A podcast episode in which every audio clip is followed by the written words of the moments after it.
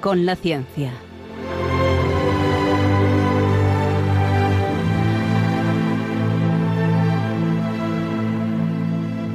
Dirigido por Javier Ángel Ramírez.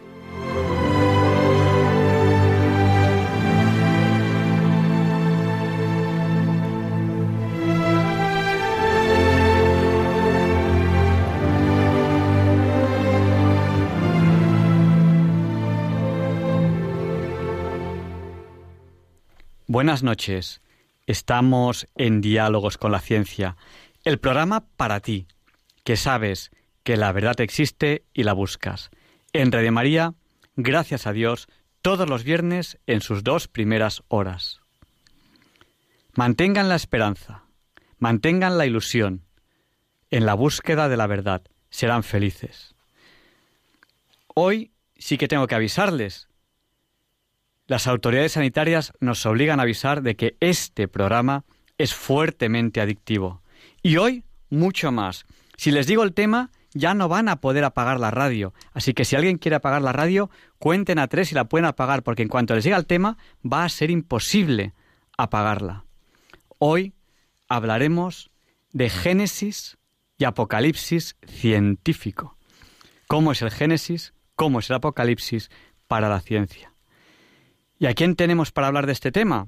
Pues a un ingeniero aeronáutico, ahora se lo presentaré dentro de un rato, que ha sido decano del Colegio Oficial de Ingenieros Aeronáuticos de España, ha sido becario en la NASA y es escritor y poeta. El currículum es muchísimo más largo, pero yo me he centrado en estos cuatro puntos.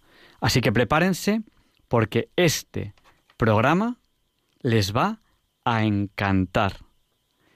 Bueno, queremos saludar también a, Mercedes y Aranda de Duero, que nos ha enviado un paquete. Saben que nos encanta que nos lleguen cartas, paquetes, lo que sea. Que lleguen los Reyes Magos es bonito, aunque sea a finales de enero. Muchísimas gracias, Mercedes. Un abrazo muy fuerte y bueno, si nos quieren escribir o cualquier cosa, pues ya saben que durante el programa tienen el WhatsApp de, Diálogos con la Ciencia, que es el del 8. Recuerden, 8 por 8, 64.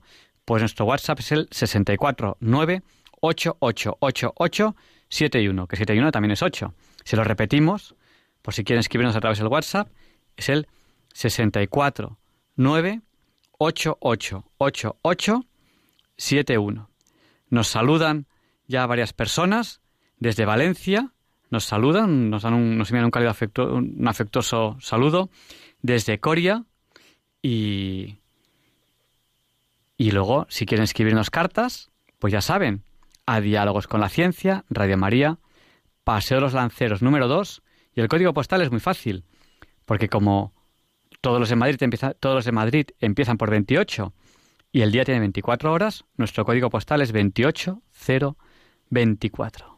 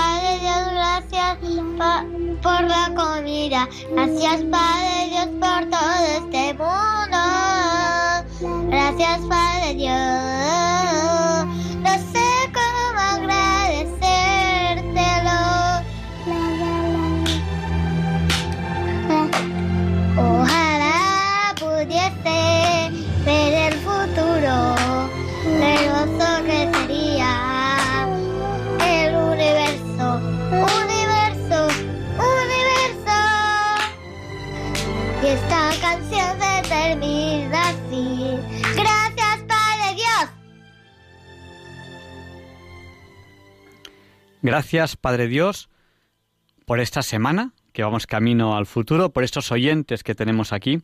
Gracias a ustedes por estar aquí. Gracias, gracias a Radio María por dejarnos hacer este programa. Y estos niños quieren ver el futuro. Tengo ya ganas de preguntarle a nuestro entrevistado si verán, si verán el futuro.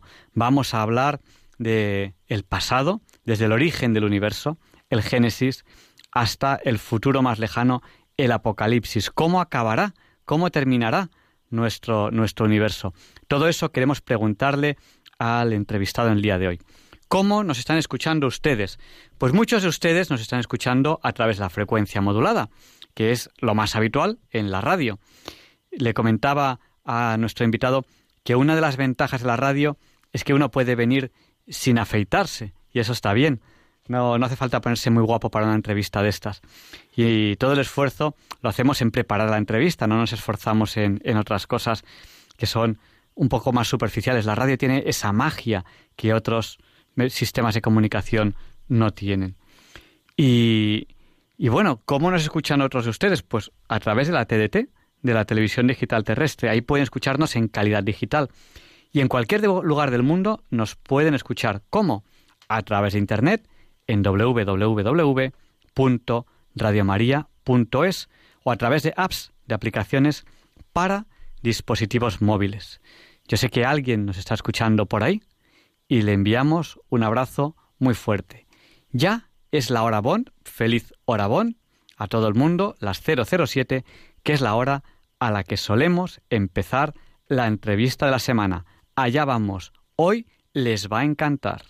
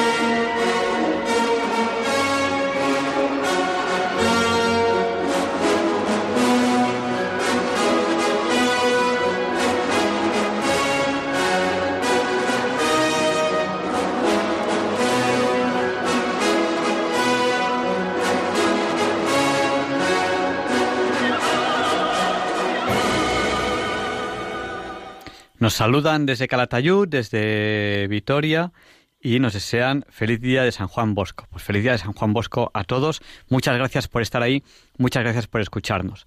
Esta es la sintonía con la que saben ustedes que presentamos la entrevista de la semana. Y hoy tenemos aquí a Antonio Martín Carrillo Domínguez.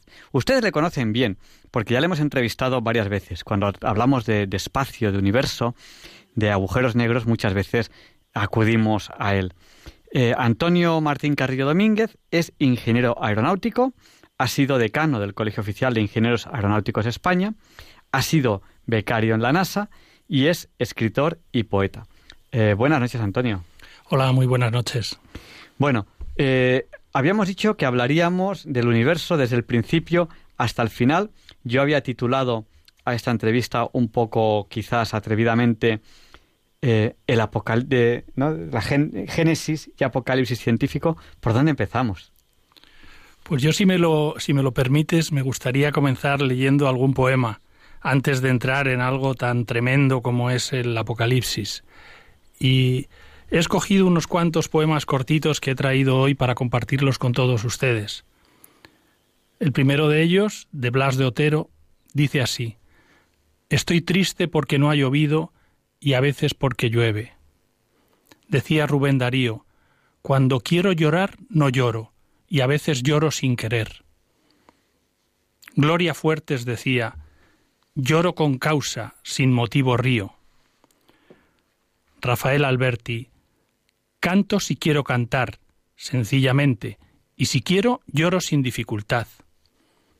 Yo escribí, ayer lloré agua de río, mar de llanto, hoy me río y canto. Y finalmente Groucho Marx decía, la risa es una cosa demasiado seria. Bueno, una buena forma de, de empezar. Estamos aquí en Diálogos con la Ciencia, en Radio María. Eh, a veces la entrevista la hacemos por teléfono, intentamos que todas las entrevistas sean en directo, todas las que podemos, no todas pueden ser, pero hoy estamos aquí lado a lado. Eh, bueno, ¿somos importantes el universo? ¿A, qué distancia se nos ve?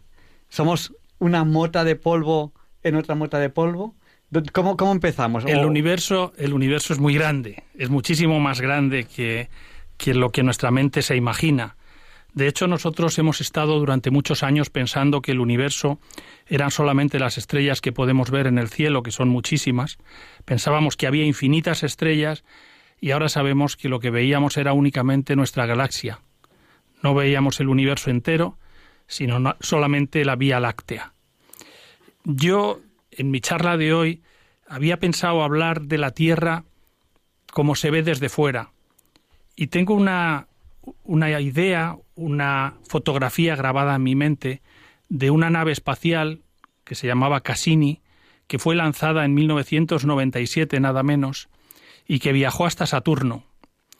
Esta nave, cuando llegó a Saturno en el año 2004, hizo una fotografía de los anillos de Saturno, una fotografía preciosa en la que se ven los perfectamente los anillos de Saturno porque la nave estaba ya dando vueltas alrededor de Saturno y en el fondo de la fotografía se veía un puntito pequeño, pequeño, pequeño que brillaba. Ese puntito era la Tierra. Sigue siendo la Tierra. Como nosotros pensamos que nuestra Tierra es lo más grande porque es aquello que conocemos, tenemos que saber también que en cuanto nos alejamos un poquito de ella, la vemos como realmente es. He traído unas palabras que decía Carl Sagan, que era un científico norteamericano también eh, muy dado a la divulgación científica, y hablaba de la Tierra como una mota de polvo suspendida en un rayo de sol.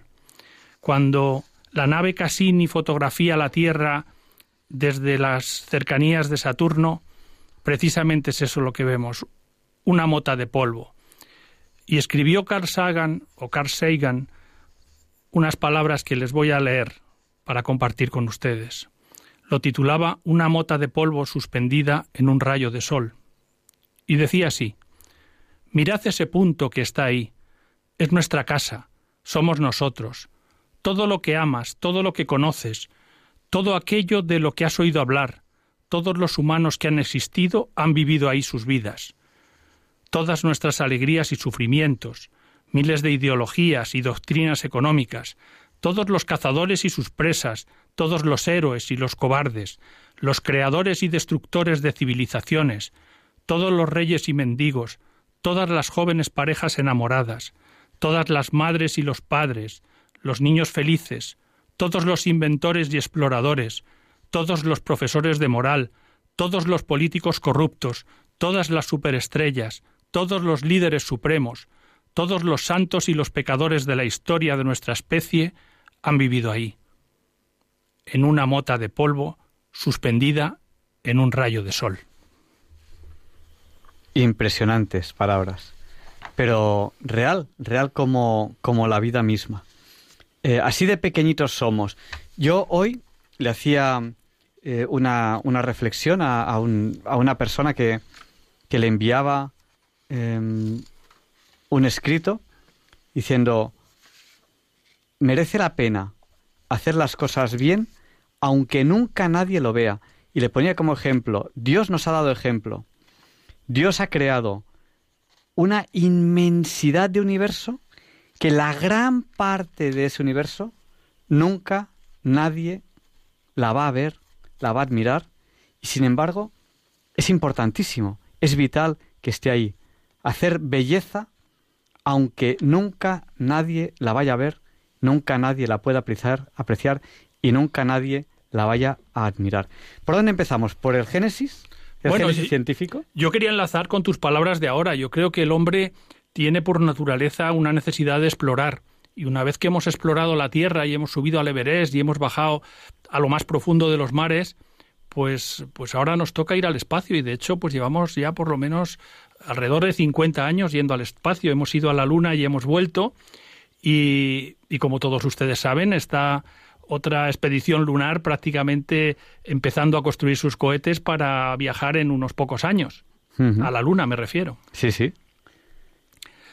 Eh, en todo caso, no hay que dar eh, por sentado y no hay que perder las dimensiones de, de- de los lugares en los que estamos. La Tierra nos parece inmensa, pero acabo de leerlo, es una mota de polvo comparada con, con los planetas que tenemos alrededor y sobre todo con las estrellas. Po- ¿Podemos hacernos una idea con numeritos o es demasiado, demasiado temerario? Uy, los números, los números yo los temo. Yo soy matemático y creo que, que, eh, prefiero leer poemas, pero puedo darles una idea de, de lo que son los números.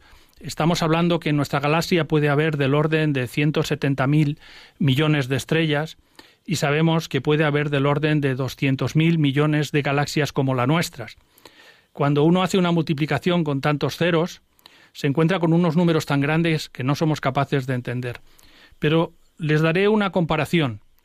Decía Carl Sagan que en la Tierra, em, en, la en el universo, hay más estrellas que granos de arena en todas las playas de la Tierra. Y yo conozco una playa que hay, por ejemplo, en Gandía, que tiene cientos, un montón de, de kilómetros, no sé si son 10, 12 kilómetros de arena y arena y arena. Bueno, pues no esa playa, sino todas las playas de la Tierra tienen granitos de arena que si los contáramos eh, serían menos que el número de estrellas que hay en el universo. ¡Wow! ya no sé ni qué, de- ni, ni, ni qué decir. Claro, me preguntas por números, pues Pues ahí están los números, ¿no? el To- universo es muy grande. Toma números. ¿Querías números? Toma números. Empáchate de números. El universo es grande. Para acabar con las citas de Carl Sagan, tengo una muy bonita también, que respondía a la pregunta de quiénes somos. Y entonces él decía, nos hemos dado cuenta de que vivimos en un planeta insignificante que orbita en torno a una estrella del montón, perdida en una galaxia remota de algún rincón olvidado de un universo en donde hay muchas más galaxias que personas. Bueno, Más números. más números. Y bueno, queríamos hoy hablar de Génesis científico y de Apocalipsis científico. A fecha de hoy, científicamente hablando, en principio parece que poca gente duda de que hubo un Big Bang. Bueno, el Big Bang es la teoría de moda de los científicos. Hay que decir que, ha habido muchas teorías a lo largo de la historia para justificar nuestra existencia y la teoría de moda, la teoría aceptada comúnmente por todo el mundo y hay de aquel que, lleve la contraria, pues es la teoría del Big Bang. Yo la mantengo también porque soy persona de esta época y me toca y, y me toca creer en lo que los científicos eh, han conocido. De hecho, cada vez tenemos elementos de juicio eh, más sólidos que sustentan las teorías, que por otra parte luego van desmontando teorías antiguas, con lo cual pues tampoco hay que descartar que en el futuro pues se- matice lo que ahora decimos que conocemos del Big Bang. El Big Bang, eh, tal y como está escrito en los libros, fue un- una enorme explosión que partió de la nada, en un momento solamente había energía, una concentración brutal de energía. Por la fórmula de Einstein podemos calcular cómo la energía se transforma en masa. La fórmula E igual a mc cuadrado nos da la energía igual a la masa por la velocidad al cuadrado, que es una constante, con lo cual sabemos que en el comienzo de los tiempos lo que ocurrió fue precisamente que esta energía se transformó en masa, explotó y en esa explosión pues se fue formando el espacio y el tiempo.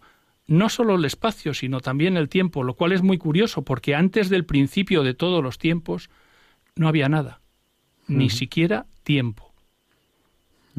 Eso nos, nos da algo muy serio en lo que pensar.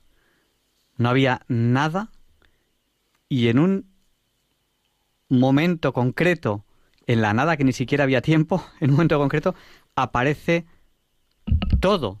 O sea, aparece la, todo lo que ahora conocemos proviene de allí. No hay nada eh, ahora mismo que no provenga del Big Bang. O sea, todo lo que ahora forma a fecha de hoy el universo proviene de ese instante en el que de la nada surge el todo.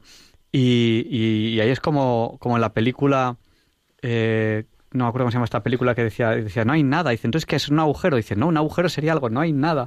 ¿No? ¿Cómo era esto? El, no sé qué fantástico, el mundo fantástico, no, no me acuerdo cómo, cómo era.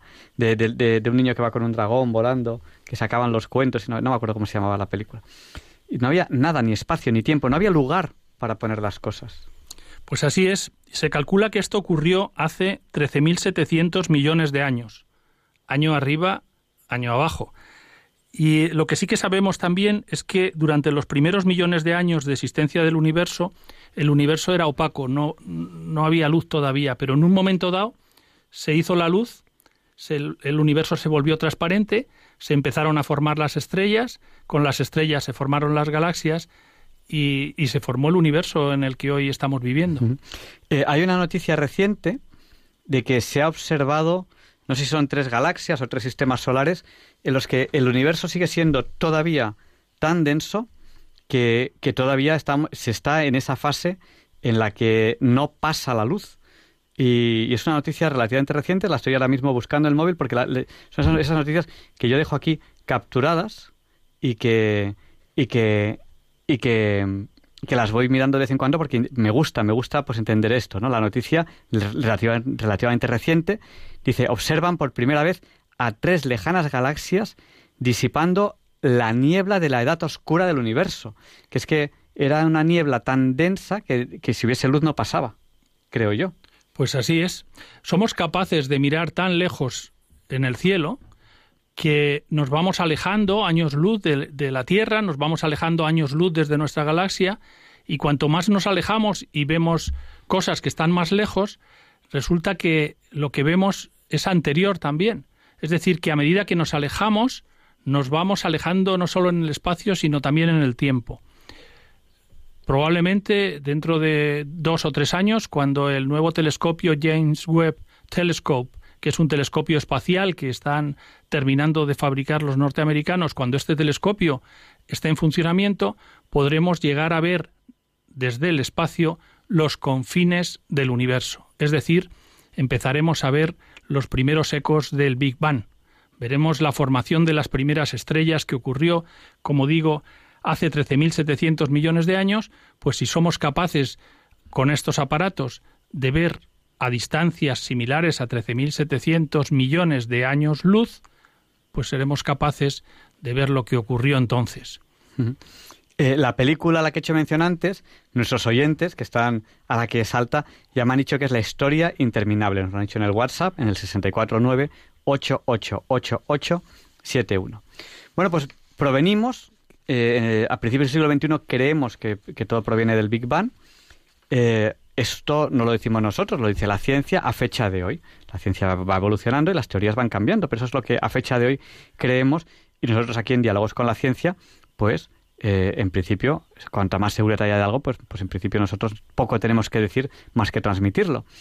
Eh, y, de ahí venimos. Sí, hay algo curioso y es que si esta teoría del Big Bang es cierta, entonces el universo no es infinito.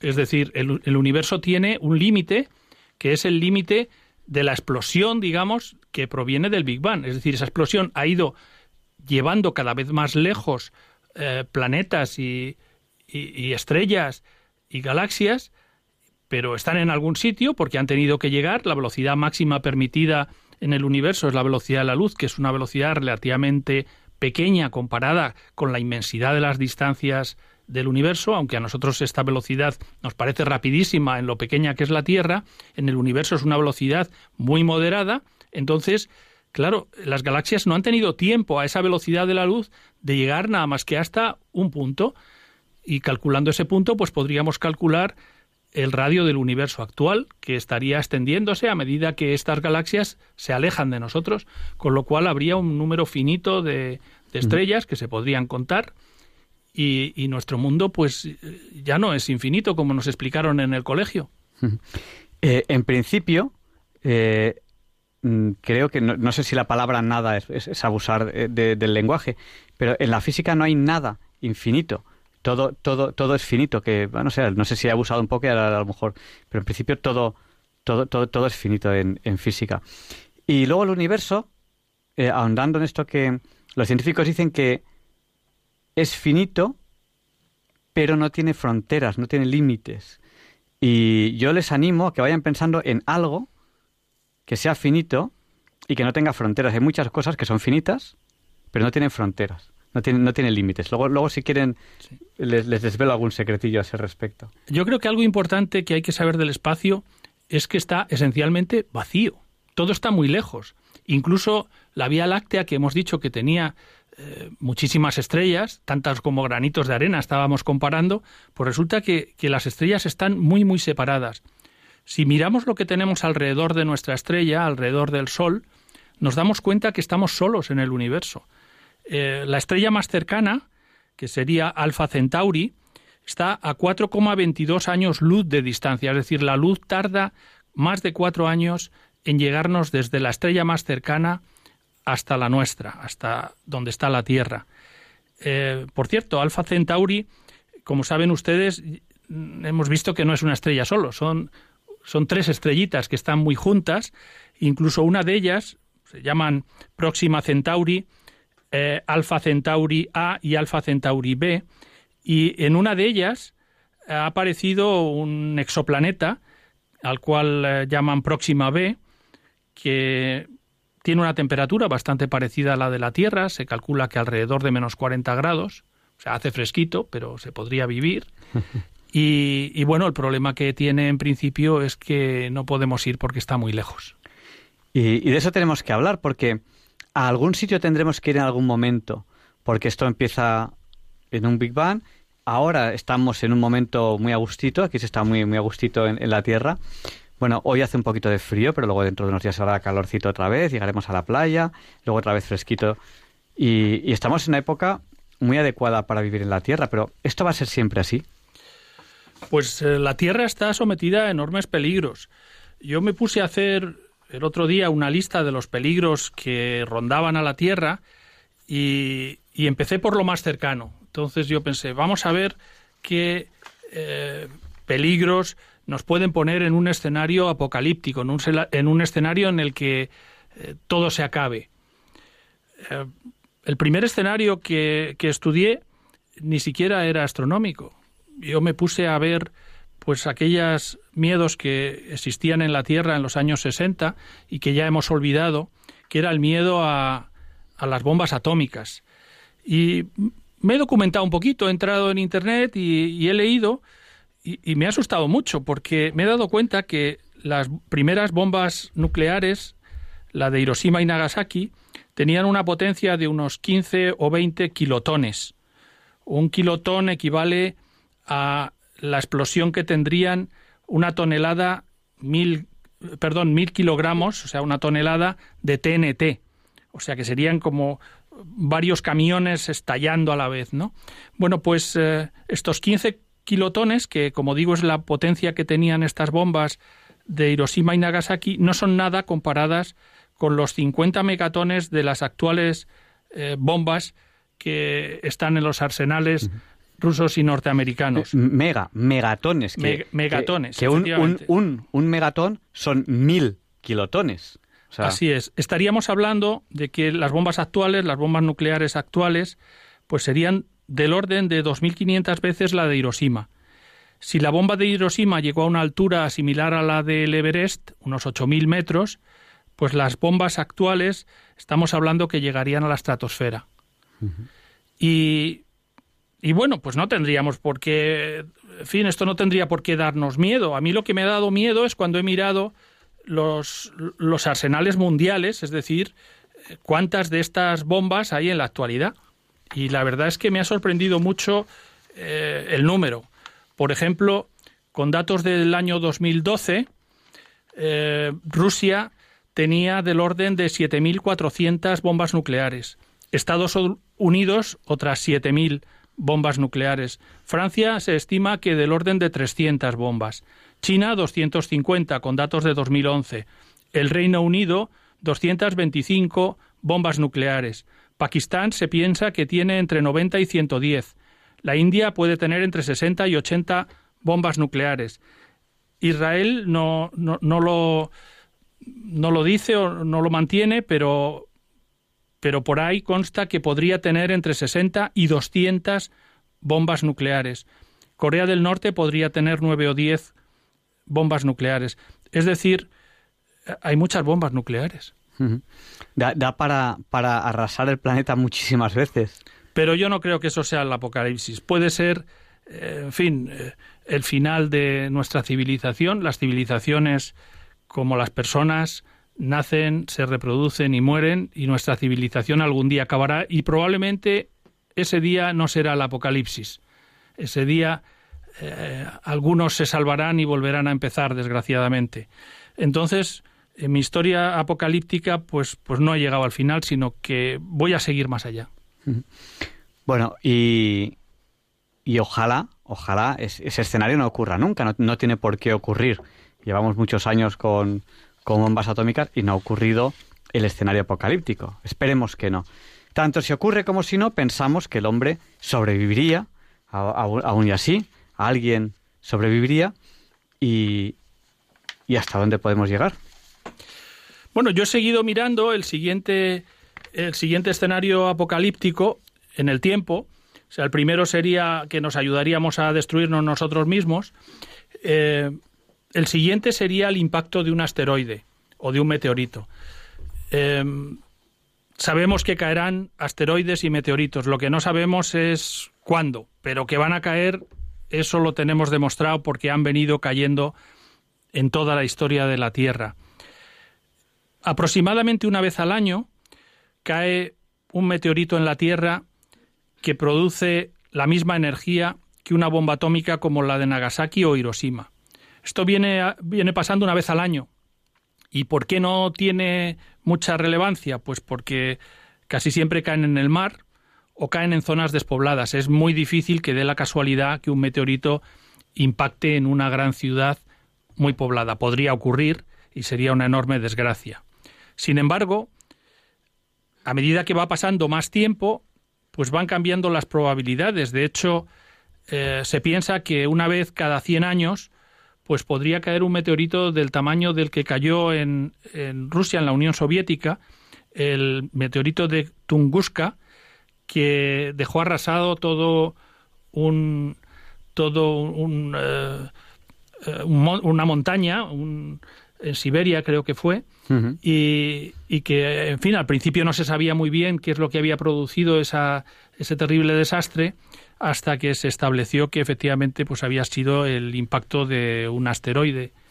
Yo, recuerdo cuando era muy pequeño que mi abuelo me contaba que había pasado eso, que en, aquella época no se sabía lo que era, y, bueno, pues eh, ahora se sabe, o se, se, piensa, seguridad, seguridad no hay, que fue un meteorito y que arrasó, no me acuerdo eh, cuántos miles de kilómetros cuadrados, pero completamente arrasados. Y luego en la periferia pues los árboles habían caído en forma eh, así como, como girados en un sentido. O sea, bueno, pues había sido, todo parece indicar que, que el impacto de, un meteorito. Sí, pues el, bosque se fue, se, se abrasó. Eh, si nos vamos más allá, cada 60 o 65 millones de años, pues ya eh, los meteoritos que pueden caer entonces son muchísimo mayores. Se cree que hace 65 millones de años cayó el meteorito que, que hizo que desaparecieran los dinosaurios en la Tierra. Si cayera uno de estos meteoritos, realmente tampoco nos llevaría probablemente a la extinción, no sería el apocalipsis, pero habría que volver a empezar otra vez. Em, eso, en fin, calculando eh, lo que se llama un impacto catastrófico, pues ocurriría cada 100 millones de años. Lo que ocurre es que si tenemos 100 millones de años para prepararnos, probablemente la humanidad sea capaz de desviar un meteorito de estas características. De hecho, ya hay ensayos y pruebas para tratar de desviar eh, posibles asteroides o meteoritos que pudieran caer en la Tierra. Eh, hemos hecho algún programa sobre, sobre este tema. El proyecto Don Quijote era uno de ellos. Hay, hay varios proyectos a, este respecto. Y bueno, programas también muy, muy interesantes. Sí, hay que recordar que precisamente la Luna se piensa que nació como consecuencia del impacto de, de un enorme eh, planeta casi de, del tamaño de Marte que chocó con la Tierra y se desprendió un trozo de Tierra junto con este con este planeta que, chocó, al que se le llamó Teia. Teia era la madre de la diosa Selene, es decir, que sería el nombre que se le ha dado, pues es a, la madre de la luna, ¿no? Y fue capaz de romper la Tierra en dos pedazos y poner a la, perdón, a la luna, ponerla en órbita terrestre. Si eso ocurriera, más nos valdría tener un cohete preparado. pues sí, bueno, ¿y qué más escenarios tenemos así apocalípticos? Bueno, si, si nos vamos un poquito más lejos de la Tierra, tendríamos que estudiar la vida del Sol. El Sol es una estrella, y las estrellas, como todo en este mundo, nace, vive y muere. Entonces tendremos que ver eh, cómo va a morir el Sol y cuándo va a morir el Sol. Y el día que eso ocurra, pues habrá que buscar otra estrella. Sí, sí, porque ahí sí que ya no habría ninguna posibilidad de vida aquí en la Tierra. Primero porque lo pasaríamos muy mal cuando el Sol se terminase. Y luego ya cuando ya no hubiese Sol, imagínate. Bueno, lo del Sol es muy curioso, porque las estrellas de tamaños similares al, nuestro, a, nuestra estrella, al Sol, pues eh, pueden morir de formas muy diferentes. Si el Sol nuestro fuera un poquito más grande, o bastante más grande, como dos veces y media más grande, tendría un final distinto al que va a tener. Eh, una estrella más pesada que el Sol, en un momento dado, cuando se le acaba el combustible, empieza a crecer. A la vez que pierde brillo y se vuelve más anaranjado porque baja su temperatura, empieza a crecer y a hacerse cada vez más grande, hasta formar una estrella que se llama supernova. En un momento dado, esta estrella supernova colapsa en sí misma, explota en forma de supernova, que es brillantísima en el firmamento, en el cielo, de vez en cuando vemos supernovas y la energía que desprenden es brutal. Y esta supernova puede terminar de dos formas, o bien formando una estrella de neutrones o bien un agujero negro. Ambos casos, la estrella de neutrones o el agujero negro, es un colapso de la, de la materia en sí misma. Es decir, que la materia se espachurra en sí misma y lo que antes era una estrella del tamaño del Sol se convierte en algo del tamaño de un balón de fútbol. Entonces todo se comprime ahí muchísimo. Pero ahí está toda, toda esa masa, está ahí apretadísima. Eso es. Pero este no es el caso del Sol. Este no es el caso del Sol. El Sol no tiene tanta masa y por lo tanto no llegará a explotar como una supernova. Sin embargo, sí que se convertirá en una estrella gigante roja. Es decir, que la muerte del Sol vendrá haciéndose el Sol cada vez más anaranjado, brillando menos y cada vez más grande. El problema es que cuando digo cada vez más grande, me estoy refiriendo a dimensiones también espaciales. Y más grande es muchísimo más grande hasta el punto que se piensa que el Sol podría crecer hasta un tamaño similar a la órbita de Venus o incluso de la Tierra. Es decir, que la Tierra sería engullida por el Sol. Habría una emergencia climática de verdad. Calorcito, mucho, mucho calorcito. Y ese sí sería digamos, un, estelar, un escenario apocalíptico, porque en realidad la Tierra se achicharraría, excepto que esto ocurriría dentro de 7.500 millones de años, y para entonces a lo mejor la humanidad ha encontrado la forma de viajar a algún otro planeta más alejado del Sol, como mm. podría ser Marte. Y yo creo que hay cosas que, que son innatas en el, en el hombre, como por ejemplo, el explorar. Y a lo mejor, a lo mejor tenemos ese, es, algo de supervivencia, lo que estamos haciendo ahora de buscar exoplanetas donde se podría vivir. a lo mejor solo una temporada, a lo mejor solo unos cuantos millones de años. Sí, porque luego después, una vez que el Sol se convierte en gigante roja, la gigante roja se empieza a apagar y a medida que se va apagando, pues va dando menos luz, eh, se vuelve otra vez a contraer y, y bueno, al final pues se convertirá en una enana blanca y finalmente en una enana marrón y al final pues pues pues será inerte, no, no brillará. Y tengo aquí eh, que he copiado uno de, de, la Biblia aquello que decía en Mateo 24, el sol se oscurecerá y la luna no dará su luz. Pero fíjense ustedes la cantidad de cosas que han podido pasar antes. Y para entonces, para cuando el sol deje de dar su luz, probablemente seamos capaces de viajar a otras estrellas. Un tema interesantísimo. Eh, es innato, es innato eh, en los animales y, en el hombre además con inteligencia esa búsqueda por, la supervivencia y ya eh, en el siglo XXI estamos buscando exoplanetas donde se podría, se podría vivir. Y yo creo que es algo mm, que lo hacemos casi sin querer. O sea, el, hombre está, está buscando lugares a donde ir y, no tenemos tecnología para, para, ir, pero ahí estamos buscando, buscando ese lugar para, para ir porque de alguna manera innata sabemos que en algún momento tendremos que ir allí. Tenemos mucho tiempo por delante. Lo siguiente de lo que quiero hablar es de la Vía Láctea, de nuestra galaxia. Nuestra galaxia, como he dicho, tiene pues casi 200.000 millones de estrellas, tiene de longitud eh, 100.000 años luz aproximadamente de un lado a otro, nuestro sistema solar, el Sol, está en uno de, los brazos de la galaxia de la Vía Láctea. La Vía Láctea parece como una de estas tormentas de invierno que nos plantea el hombre del tiempo y que vemos que es como una especie de torbellino. A mí me recuerda eh, el retrete dando vueltas alrededor de un agujero. Efectivamente, en el centro de la galaxia hay un agujero negro que se llama Sagitario A. Eso sí sería un peligro que nos comiera el agujero negro Sagitario A. Pero, también, hay, un misterio, y es que cuando uno va cayendo en el agujero negro, cada vez el tiempo transcurre más despacio fuera del universo. O sea, fuera, fuera del agujero negro, perdón.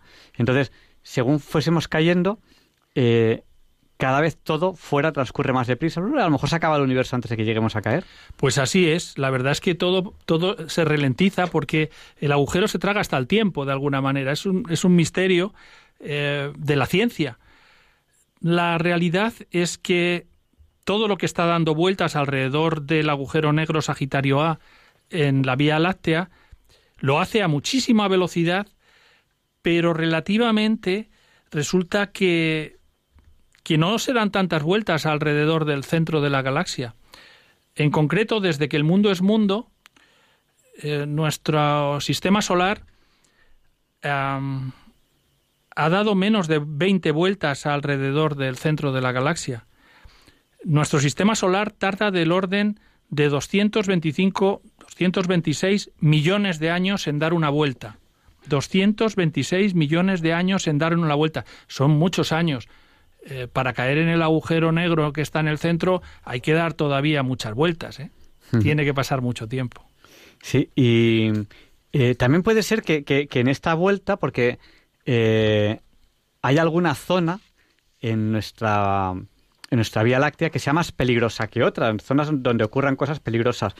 Eh, hay una noticia también relativamente reciente, y es que se está pensando, aunque no se puede llevar a la práctica, pero teóricamente se está empezando a desarrollar, un motor estelar. Sería un motor que si, si el Sol va donde no queremos que vaya, porque es una zona peligrosa, arrastraría el Sol con todo el sistema solar, con todos los que dan vueltas, a otro, a otro lugar. Es una noticia relativamente reciente, lo que ocurre que eh, se está desarrollando teóricamente los efectos que, con los que se puede hacer el motor estelar.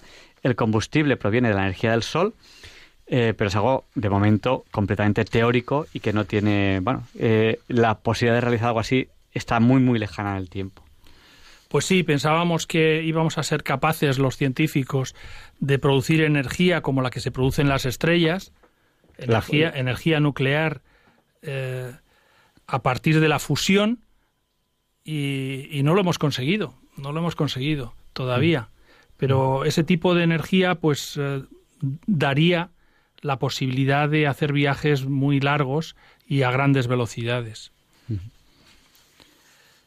Yo he estudiado un siguiente escenario apocalíptico a medida que me he dado cuenta, porque así lo ha descubierto la NASA últimamente, que otra galaxia que está relativamente cerca de nuestra galaxia, que es, como he dicho, la, la Vía Láctea, hay otra galaxia que es la galaxia de Andrómeda, que está en rumbo de colisión con la nuestra.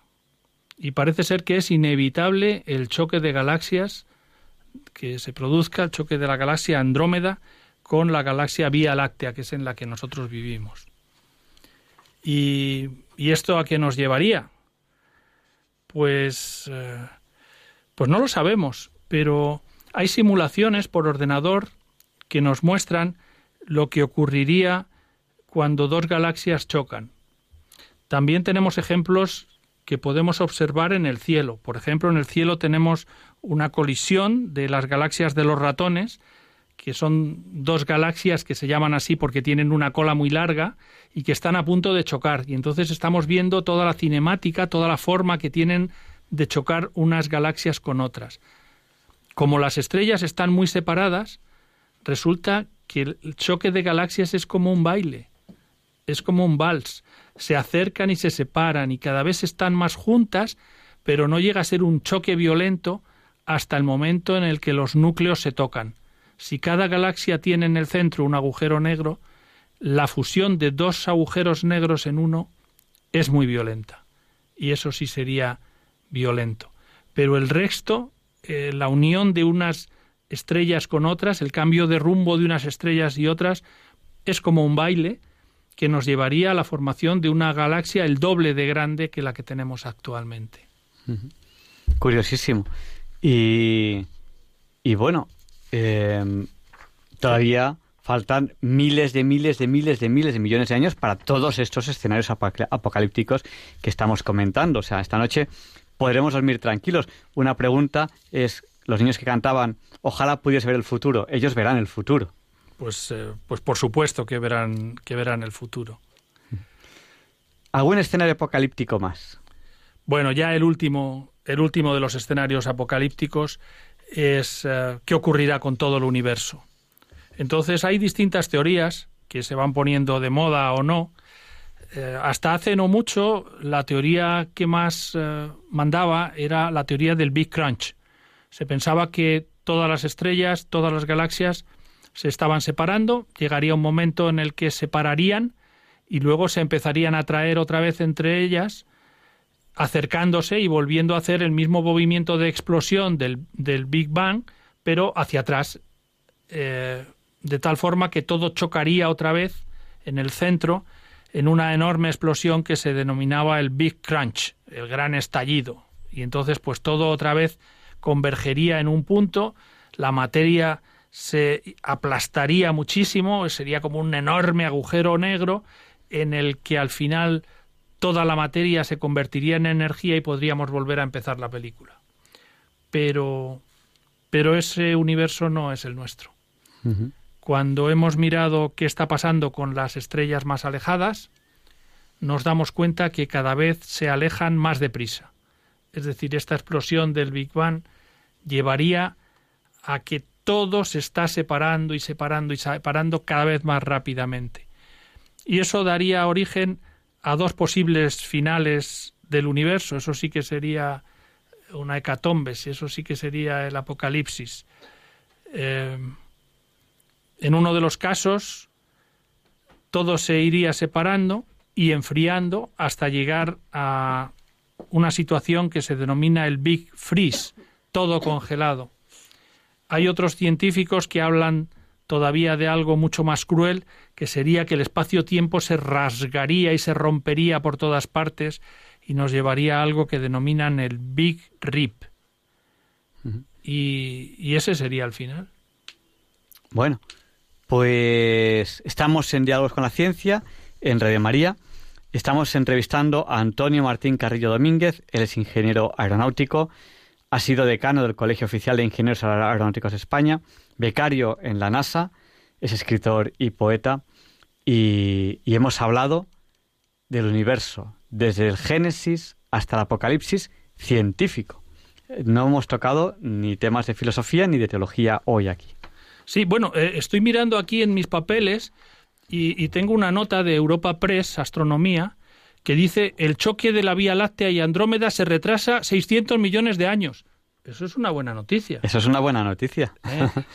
Con- Como- Con 600 millones de años podemos ir a muchos sitios, podemos hacer muchas cosas. Sí, como estaba previsto el choque en 4.500 millones de años, pues eh, parece ser que la misión Gaia de la ESA ha retrasado el momento del choque entre las galaxias en esos 600 años. Tenemos 600 años más, No, 600 millones. perdón, 600 millones de años. Ya es que perdemos hasta la cuenta. Claro, si es que estamos hablando de unas cantidades absolutamente increíbles. Bueno, no, no nos queda mucho tiempo, pero vamos a dar paso a, a los oyentes, porque aquí en Radio María nos gusta que ustedes participen. Entonces, cojan papel, cojan bolígrafo y no tarden mucho en llamar. Tenemos una llamada antes de, de- de- haber dicho el número de teléfono, pero vamos a decir el número de teléfono. Nuestro número, apúntenselo, es el 91 005 94 19. Se lo repetimos por si no tenían ustedes papel y lápiz a mano. 91 005 94 19. Vamos a dar paso a esta primera llamada que ha entrado ya en antena. Nos ha llamado al 91 005 94 19. Buenas noches, ¿con quién hablamos? Hola, buenas noches, soy José. Buenas noches, José, díganos. Mira, eh, tengo varias preguntas. Bueno, una también importante que me gustaría leerme el libro del entrevistante, el entrevistador. No, de- del, De- del- del de- hombre. Del entrevistado. Que- que no estamos hablando de un libro en concreto, ¿no? Si- Sino estamos hablando de, estamos hablando, pero no, no está escrito en un libro. Sí, sí está. Ah, sí Ah. está. Ah, pues, pues, pues entonces, pues dinos el nombre del libro. Sí, yo tengo varios libros de poesía y el poema que he leído, ahora mismo no sé cuál es el que me estás diciendo. ¿Qué poema? eh, ¿Cómo era el poema? No, no, yo digo el, el libro científico. Ah, libro científico. Ah, amigo, ese está por escribir. Ah, Yo he traído varios libros de poemas, he leído poemas de, de mis libros. Eh, los comentarios que yo he hecho los he ido sacando de estudios y de conferencias que he dado, pero no tengo el libro escrito. Ya, ya. Vale, pues otra pregunta. ¿Qué papel tiene la energía oscura en el universo y por, y por qué se sabe que el universo tiene 13.700 millones de años si no, si no han llegado los telescopios? Sí, esa es una buena pregunta. Mira, no han llegado los telescopios, pero hemos sido capaces de ver las primeras eh, galaxias, cómo se forman las primeras galaxias. Y sabemos la distancia a la que están y la velocidad a la que se mueven. La velocidad a la que se mueven se puede saber por el color de la galaxia, porque Sí, eh, hay un corrimiento hacia el color rojo, todo se ve mucho más el rojo. doble. Eso es a medida que se separan y azuladas a medida que se acercan. Entonces, eh, científicamente se ha calculado la distancia a la que se encuentran en años luz y se ha podido determinar de alguna manera el tiempo que han tardado en formarse. Entonces, de esa manera se ha podido llegar a establecer Oh. esta, esta fecha de 13.700 millones de años, que por otra parte es un, una fecha que se ha dado muy hace muy poco tiempo. Esto no cuando yo estudiaba todavía no se sabía. Se ha ido conociendo a medida que hemos ido viendo, hemos sido capaces con el Space eh, con el telescopio espacial Hubble de ver más y más lejos. Ya. Y nos preguntaba por la, por la, por la energía oscura. Sí, la energía oscura eh, yo la titularía no sabemos. O sea, no sabemos lo que es la, la materia oscura, pero mucho menos lo que es la energía oscura. Sí que sabemos el efecto que produce. El efecto que produce la energía oscura es la separación, es aquella energía que es necesaria para que se produzca el universo tal y como lo vemos. Entonces, como estamos viendo que las galaxias cada vez se separan más deprisa, eso no tiene lógica ninguna, porque en una explosión todo se iría deteniendo cada vez más, más despacio, más despacio, más despacio, hasta que todo se detendría. No es la realidad del espacio observable. En, en nuestro universo lo que estamos observando es que las galaxias cada vez se separan más deprisa y eso necesita una energía que se puede calcular. Entonces, calculando esa energía que no sabemos dónde está ni, ni cómo es, pues eh, se la ha llamado energía oscura. Vamos a, dar paso a más oyentes, si le parece bien. Vale. Buenas noches, José, me parece que ha dicho, ¿no? Buenas noches. Gracias por llamar. Vamos a dar paso a Isabel, que nos llama desde Madrid. Tenemos más oyentes, les vamos a decir que, que no cuelguen. Nos han llamado al 91 005 94 19. Si nos llaman, les ponemos a la espera. No, no, no nos cuelguen. Isabel, buenas noches. Díganos, el micrófono es suyo. Soy yo, ¿verdad? Sí, es usted, díganos. Sí, buenas noches. A ver, yo quería hacer la siguiente pregunta. Es que está hablando de ir a otros planetas en el momento que hace que haga falta vivir. Entonces, yo quería comentar solamente que el padre Carreira, y lo recuerdo haberlo, haberle oído aquí ya hace años, que decía que el único planeta que tenía las condiciones necesarias para que pudiera el hombre vivir era la Tierra y dio una serie de datos por esto, esto, esto, esto y que era el único planeta, que era imposible que mm, pudiera subsistir vida humana en otro planeta. Entonces, pues nada, esto que es lo que... Isabel, Isabel yo, yo, yo le corregiré porque además tengo la suerte, mire, yo una de las cosas que más agradezco a Radio María y a Diálogos con la Ciencia es haber podido conocer a personas como el padre Manuel Carreira o ahora mismo aquí a Antonio Martín Carrillo. Eh, eh, una de las cosas que más agradezco es que, que, me ha puesto que me puedo codear con este tipo de personas. Yo al padre Manuel Carreira le, conozco bien y además cuando veníamos a las entrevistas aquí a Diálogos con la Ciencia, pues yo le iba a buscar en coche, volvíamos y, todo eso. Lo que decía el padre Manuel Carreira es que era muy difícil encontrar en el universo, que de hecho creíamos cuando hacíamos números que no había planetas en los que se hubiese podido llegar a desarrollar la vida desde cero hasta como está ahora en la Tierra. Pero es diferente el que no se haya podido desarrollar la vida desde cero hasta como está en la Tierra, que tiene que cumplirse un montón de cosas, es diferente a planetas habitables, planetas en los que teóricamente se podría habitar, que tienen que tener una serie de características muy complicadas, muy complicadas, pues protección de rayos cósmicos, por ejemplo, que eso no es tan fácil aquí nos protege el campo magnético de la Tierra, pero muchos planetas no tienen esta protección de rayos cósmicos. Una temperatura entre 0 y 100 grados para tener el agua líquida. Una serie de características que, eh, que son muy difíciles de encontrar, pero que sin embargo sí se están encontrando. Eso no, eso no es lo, que, lo que decíamos con el padre Manuel Carrera, es la, ecuación de, ¿cómo se llamaba este? De Drake, me parece que era, de la, la posibilidad de que existiese otro planeta como la Tierra en el cual se hubiese podido desarrollar vida hasta vida inteligente. Eso, eso, eso es lo que era tremendamente difícil científicamente hablando. Sí, yo tengo que decir que estoy bastante de acuerdo con lo que has dicho, porque esto no es fácil. Eh, en la Luna no hay quien viva. En Marte el tiempo es horrible. Entonces en estos sitios se vive francamente mal. Pero es que nosotros acabamos de salir de, acabamos de salir de la Tierra. No estamos todavía en condiciones de, de establecernos de una forma permanente en ninguno de estos sitios. Y desgraciadamente nuestro sistema solar pues eh, no conocemos todavía y parece ser que no lo va a haber ningún, ningún planeta en el que se pueda vivir como en la Tierra, es decir, que se pueda vivir sin, sin ayuda, digamos, artificial. Eh, hace unos años, y he hablado de ello, en el 2004-2005, una sonda se desprendió de la sonda Cassini se llamaba la sonda Huygens y aterrizó en una luna que se llama Titán, en una luna de Saturno.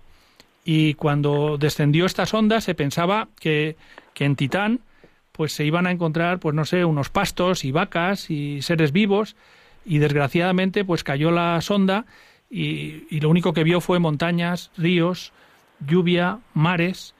Eh, también es verdad que los mares no eran de agua, eran de etano, de gasolina, llovía gasolina, los ríos también son de combustible, eh, las montañas no eran de piedras, sino que eran de hielo, de agua, y, y no había nadie viviendo allí. Pero eso no quiere decir que, que en el futuro pues no, no podamos avanzar. De hecho, a, mí hay una frase que he encontrado y que me gusta mucho de el que fue el padre de la cosmonáutica soviética, se llamaba Konstantin Tiolkovsky, Tiolkovsky, que decía, la Tierra es la cuna de la humanidad, pero no siempre vamos a vivir en la cuna. Y yo creo que todavía falta mucho tiempo para que eso sea cierto, pero ocurrirá. nosotros no lo viviremos, ni nuestros hijos, ni, ni, nuestros nietos, ni nuestros tataranietos posiblemente, pero bueno, ahí está esa, esa posibilidad científica. No lo sabemos porque a la Luna vamos a ir a vivir dentro de poco y allí se establecerá ya una colonia que estará de forma permanente. Eso sí lo vamos a ver, ¿eh? Pues Isabel, muchísimas gracias por llamarnos y quiere comentarnos algo más. Sí, pues sí, ya que dicen esto, pues ya eh, aprovecho esto para decir lo siguiente. Si es así esto, entonces pregunto, ¿puede ser que haya vida humana en otro planeta? ¿Podría ser? Les escucho por la radio. Muchas gracias. Gracias. Sí, en otro planeta, sí, no vida humana, que no la habrá, pero vida de otra forma. El problema es que probablemente esté esa vida alrededor de otra estrella que no será el Sol, y por lo tanto estará muy lejos y no podremos viajar a entablar contacto con ellos. Y eso no sé si es bueno o malo, porque los contactos que se han establecido en otras ocasiones pues han sido bastante dramáticos, acaban en una guerra siempre que unos pierden y otros ganan. Vamos a dar paso.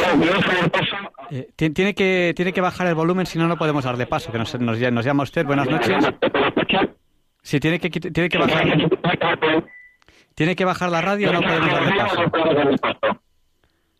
Buenas noches. Bueno, pues no podemos darle paso a este oyente porque tiene la radio muy fuerte y entonces pues no, no podemos darle paso. Si desean participar en directo en el programa, tienen que llamarnos ahora al 91 005 94 19.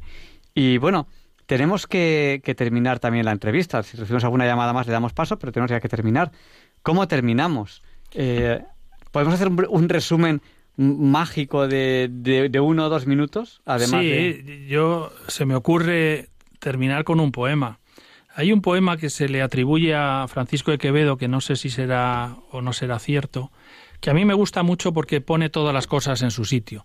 Nosotros hemos estado charlando aquí como si conociéramos perfectamente el universo y tengo que decirles que de la materia de todo el universo que hemos estado hablando, eh, el 74% de esa materia no sabemos lo que es y le llamamos energía oscura. El 74%, repito, de este universo es energía oscura.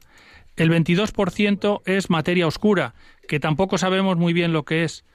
Solamente el 0,4% de toda la materia del universo son las estrellas, y hay un 4%, un 3,6%, que es el polvo interestelar. Es decir, para resumirlo, de todo lo que hemos estado hablando, nosotros la materia que conocemos no llega al 4%. Es decir, que con un 4% de conocimiento es de lo que hemos estado hablando. Y sabiendo esto, sabiendo que desconocemos muchísimo más de la mitad de lo que es el universo, o sea que solamente llegamos al 4%, a saber lo que es el 4% de nuestro universo, eh, traigo a colación este poema que digo se atribuye a Francisco de Quevedo y dice así, El mentir de las estrellas es muy seguro mentir, porque ninguno ha de ir a preguntárselo a ellas. De tal forma que, señores, el conocimiento científico tiene unas limitaciones muy grandes y nosotros llegamos hasta donde podemos. Vamos a dar paso. Ahora mismo tenemos seis llamadas a la espera. Les vamos a pedir que sean muy, muy, muy breves y terminamos ya la entrevista. Buenas noches. ¿Con quién hablamos? Hola, buenas noches. Díganos. Sí, díganos. Buenas noches. ¿Es usted? Se abre, se abre. Sí, adelante. Buenas noches. Díganos. Sí, buenas noches. Díganos. Sí, soy Antonio. Mire, le quería preguntar lo siguiente. Ustedes están hablando de que el futuro el hombre viajará a, las estrellas, al universo, pero eh, la Iglesia Católica dice que en la parusía, cuando Jesucristo regrese, todo cambiará. ¿No es eso incompatible con, aunque no sabemos cuándo será la parusía, claro, pero ¿de alguna forma no hay incompatibilidad ahí? Yo, yo creo que no, y, y, lo que ocurre es que no sabemos cómo es la, la, la parusia. Tenemos la revelación del Señor, sabemos cosas, los que creemos, yo, yo tengo fe, yo, yo hay cosas que, que, tengo mucha certeza, pero el cómo será, el cuándo será, pues eso no, no lo sabemos. Yo no creo que haya una incompatibilidad. Si, si, la, si la hubiese, pues algo no se produciría. Yo tampoco pienso que haya incompatibilidad ninguna. Lo que tenemos es un enorme desconocimiento. Eh, los científicos nos pensamos que lo conocemos todo, pero a medida que profundizamos nos damos cuenta de que cuanto más pensamos que sabemos, más desconocemos. Y por lo tanto, pues no creo yo que haya eh, contradicción ninguna entre la ciencia y la religión, que por otra parte son ciencias eh, que van completamente separadas, no deberían mezclarse. Aunque sí es cierto que ambas nos hablan del futuro. Vamos a dar paso a las otras llamadas y les vamos a pedir muchísima brevedad. Buenas noches, ¿con quién hablamos? Sí, eh, mm, Buenas noches. Soy, eh, me llamo Carlos. Buenas noches, Carlos, díganos. Le voy a pedir Vamos brevedad. a ver, eh, quería hacer una pregunta eh, que tiene correlación con unas noticias que han salido en, en los medios de comunicación eh, en relación a la posibilidad de un planeta que eh, podría eh, colisionar con la Tierra y que está en la órbita del planeta Tierra, ¿no? Pero que se encuentra todavía a bastante distancia. Eh, ¿Qué hay de verdad en todo este tipo de informaciones? Pues a mí me sorprendería mucho porque no sé nada a ese respecto y no creo que haya ningún planeta a fecha de hoy en trayectoria de colisión con la Tierra. Eh, me sorprendería mucho. Vamos, yo no sé si... Eso es lo que yo he oído, en, en, en lo escuché, eh, creo que fue en el canal 24 Horas, ¿no? En un medio de comunicación en donde habían comentado este tema, ¿no? Pues eh, planetas, los planetas sabemos perfectamente dónde están y cómo se mueven. De haber algo en rumbo de colisión con la Tierra, pues sería un asteroide. Los asteroides son pequeños y entonces no los podemos ver desde muy lejos. Cuando están ya acercándose, hay todo un equipo de profesionales que están mirando constantemente al cielo y se puede prever eh, la forma, en, el sitio, el lugar en el que van a caer. De hecho, hay un proyecto que es global, que se llama Near Earth Object Program, que es eh, estudio de los objetos cercanos a la Tierra, un programa de estudio de los objetos cercanos a la Tierra. Y la NASA tiene previsto hacer ensayos de cómo se desviaría uno de estos eh, meteoritos o asteroides, eh, mandando una nave espacial y con astronautas eh, y haciéndolo con tiempo, pues pequeñas variaciones en, la, en las órbitas de estos objetos eh, llevan a, a, que aquellos que fueran a caer en la Tierra pues ya no, no colisionen. Carlos, vamos a dar, a dar paso a la siguiente llamada. Buenas vale, noches. muchas gracias. Buenas noches. Buenas noches. Buenas noches, ¿con quién hablamos? Vicente, si puede hacer. Buenas noches, Vicente. Le vamos a pedir brevedad, díganos. Entiende por una que toda ciencia está ascendiendo. La ciencia y la fe coinciden en el vértice. La ciencia es los mineros de la naturaleza que la hizo Dios. Y es evolutivo hacia arriba. Y el evolutivo es la revelación de la Sagrada Escritura. Pues yo, yo, yo no tengo más que coincidir con usted, Vicente. O sea, eh, la ciencia y la, y la teología van paralelas y no se contradicen. No tengo más que, que coincidir con usted. Va en un triángulo equilátero. Mu- mucha, sí, ciencia, teología y, y filosofía. Ciencia, teología y filosofía. Muchísimas gracias, Vicente. Damos paso, y física. Da- da- da- damos paso a, a más llamadas. Adiós, gracias. Muchísimas gracias. Buenas noches. Damos, de me llamo Ascensión. buenas noches, Ascensión. Díganos, el micrófono es suyo. Bueno, enhorabuena por el programa. Mire, perdone, yo le voy a hacer una pregunta, y perdone que me sea una pregunta un poco que yo la... la porque, digamos, el señor me da una explicación. Yo me siento bien rezando, y soy feliz rezando porque ya voy a hacer 79 años, y, ya que no puedo la iglesia, rezo. Pero yo tengo a veces dudas, como cuando yo me muera, mi alma será ante Dios. Porque a mí un sacerdote, un día que se lo pregunté hace muchos años, me dio, uno me dio una explicación, yo, uno me dijo que era como cuando tú, tu alma será una fotografía de tu cuerpo. Y yo le pregunto a usted y a este señor si es, si esto es así o yo lo entendí mal. ¿Me ha entendido lo que le he preguntado? Sí, mire, nosotros no somos sacerdotes, ninguno, ninguno Ya, de pero los bueno, le- ya lo sé que usted no... no- le- Yo- yo he le- hablado con usted, he yo- hablado con varias yo le voy a dar, pero le, yo me re- le voy a dar mi Ya, opinión. O sea, yo, yo creo en la resurrección de la carne.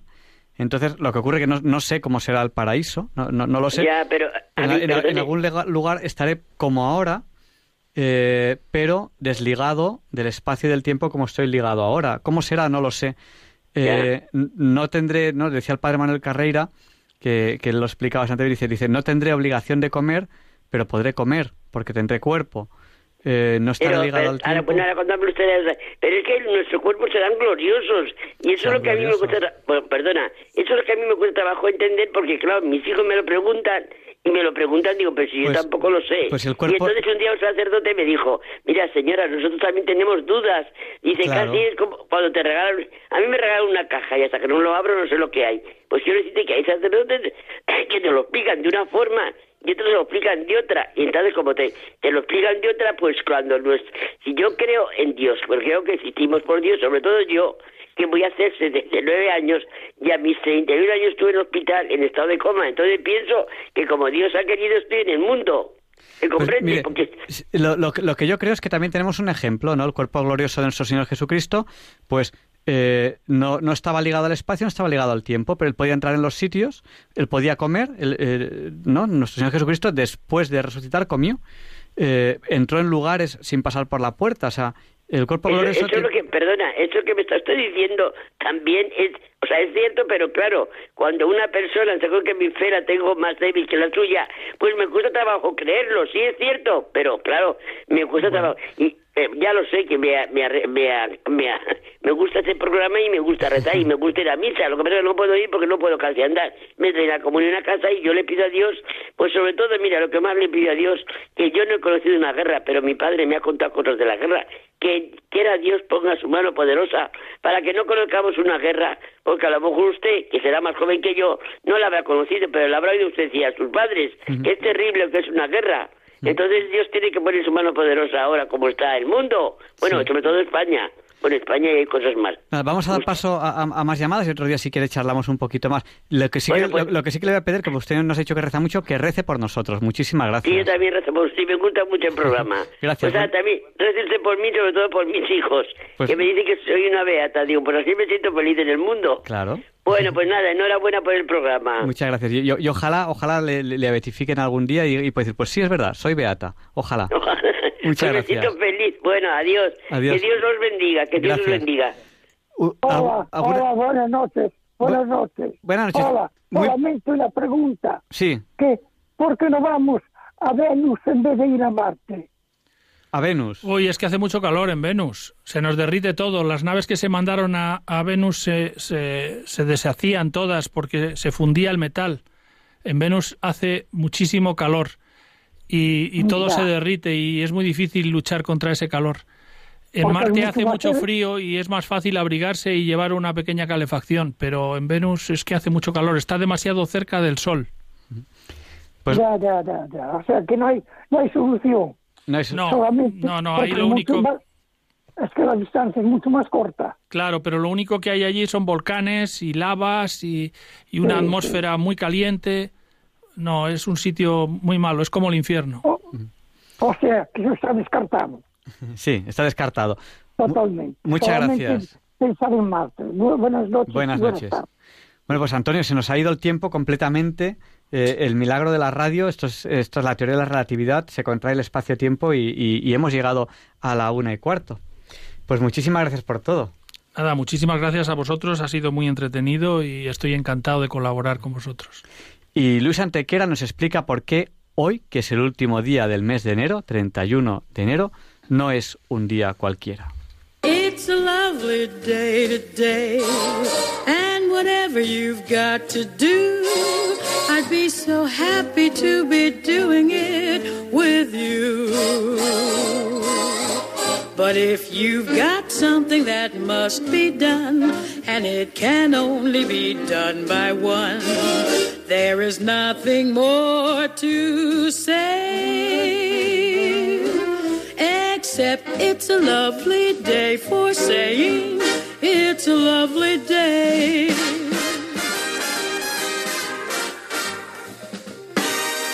No, Javier Ángel, no dilectos compañeros de diálogos con la ciencia, no, queridísimos oyentes de Radio María. Claro que no es un día cualquiera, ningún día es un día cualquiera. Y este 31 de enero, que nos disponemos a comenzar ahora, tampoco, porque en 314 Silvestre I es elegido trigésimo tercer Papa de la Iglesia Católica, iniciando un largo pontificado de 21 años durante los cuales los cristianos viven la nueva experiencia de no ser perseguidos, pues rige ya la despenalización que había supuesto el edicto de Milán emitido por Constantino en 313. Silvestre convoca el concilio de Nicea, primero de los ecuménicos que, presidido por el obispo Osio de Córdoba como legado papal, emite el llamado símbolo niceno, el primer credo.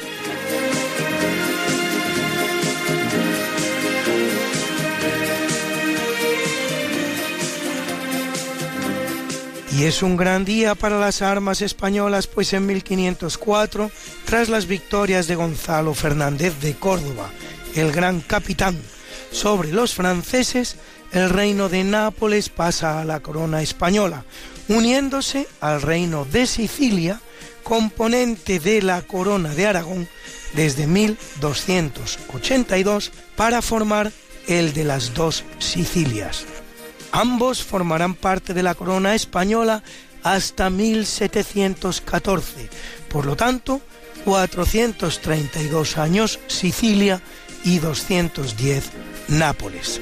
Qué pena que sepamos tan poco de estas cosas los españoles. Y en 1578, en el marco de la guerra de los 80 años, los tercios españoles obtienen la victoria de Gembloux, que permite la recuperación del sur de los Países Bajos. Y en 1580, al morir sin sucesión Enrique I de Portugal, Felipe II de España invoca su legítimo derecho al trono que recibe por su madre Isabel de Portugal, derecho que tendrá que hacer valer por la fuerza ante la oposición del prior de Crato, Antonio, sobrino bastardo del fallecido rey portugués. Y, ni que decir tiene, con peor derecho dinástico que Felipe a la corona portuguesa.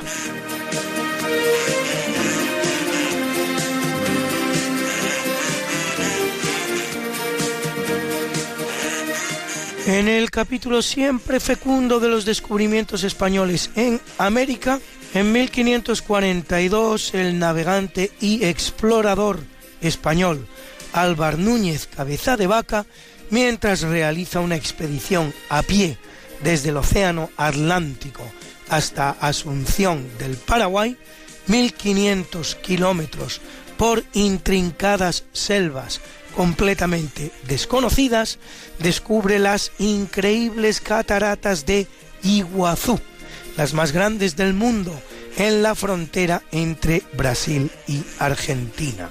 Y en 1558, García Hurtado de Mendoza descubre la isla grande de Chiloé en 1750. Además, Fernando VI de España y José I de Portugal firman el Tratado de Madrid, que define las fronteras definitivas de sus respectivos territorios en América.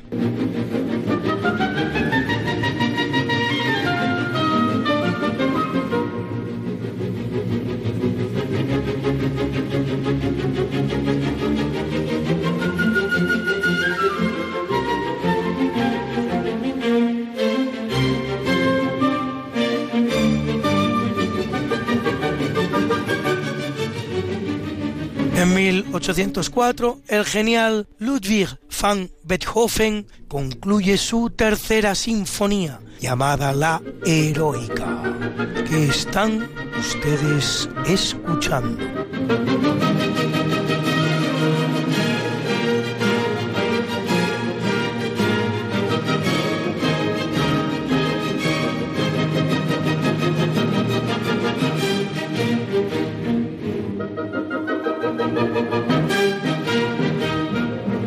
Y en 1868 en Japón, en la batalla de Toba Fushimi, el ejército imperial derrota al ejército shogunal, poniendo fin al periodo conocido como shogunato, que durante dos siglos y medio había supuesto el gobierno de la familia Tokugawa, arrinconando a la familia imperial, pero sin abolir el imperio. Y en 1917, en el marco de la Primera Guerra Mundial, Alemania anuncia que volverá a atacar cualquier barco, incluyendo buques de pasajeros, en aguas del conflicto, como ya hiciera en 1915, hundiendo el norteamericano Lusitania o en 1916 con el Sussex inglés, en el que por cierto viaja y morirá el gran compositor español Enrique Granados y su esposa. Craso error estratégico. Solo tres meses más tarde, el 6 de abril, Estados Unidos le declara la guerra, uniéndose a los aliados y dando un giro de 180 grados al conflicto que conducirá a la derrota alemana y con ella a la de los otros dos imperios centrales, Austria y Turquía.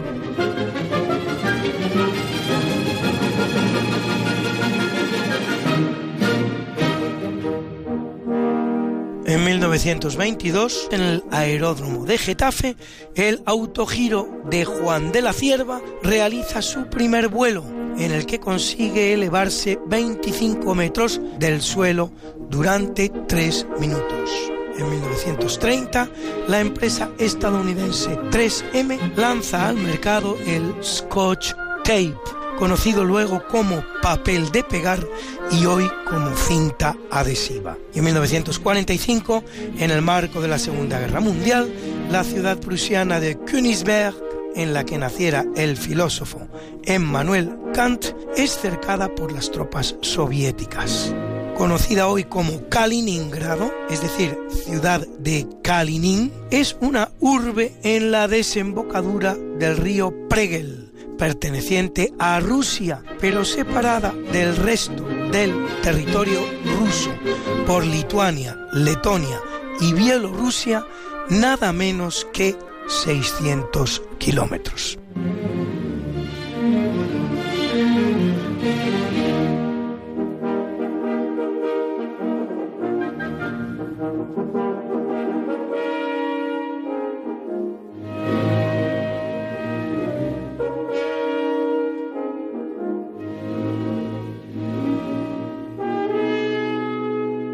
Y es un día importante en el capítulo de la conquista del espacio por el ser humano, pues en 1958, desde Cabo Cañaveral, así bautizado por el español Juan Ponce de León, cuando descubre Florida en 1513 por estar lleno de cañas, la NASA lanza el Explorer One, primer satélite artificial estadounidense. En 1961, la misma agencia espacial lanza al espacio una cápsula Mercury con el chimpancé Ham a bordo.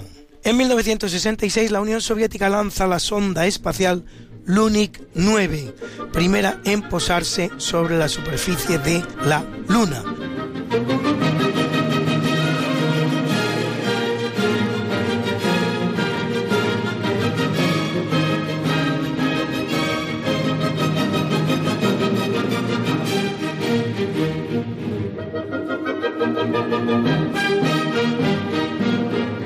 Y en 1971 Estados Unidos lanza al espacio el Apolo 14, sexta misión tripulada hacia la Luna y tercera en alunizar.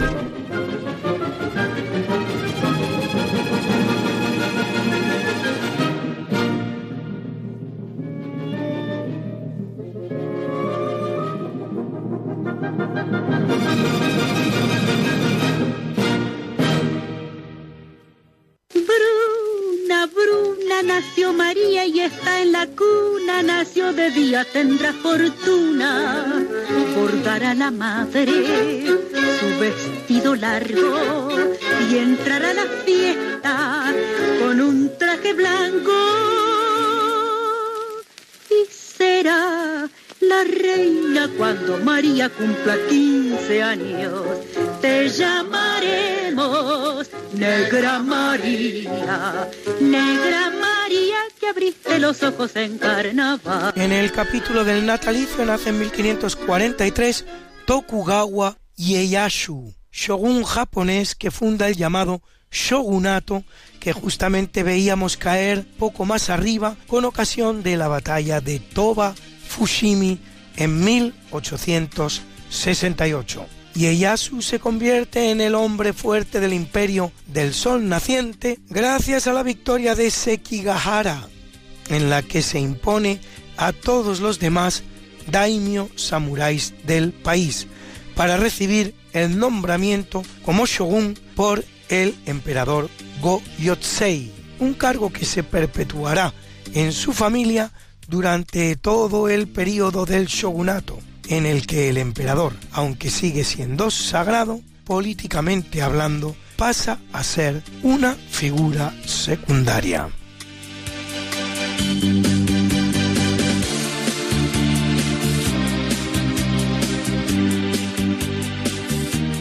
En 1797 nace el compositor austríaco Franz Schubert, exponente del romanticismo musical, autor de numerosos Lieder. Lieder es el plural de Lied, canción en alemán, composiciones breves para voz y piano, antecesoras de la canción moderna, y de nueve sinfonías, así como del maravilloso quinteto Die Forelle, La Trucha, de la que oyen ustedes este fragmento en la voz de la soprano Bárbara Boni.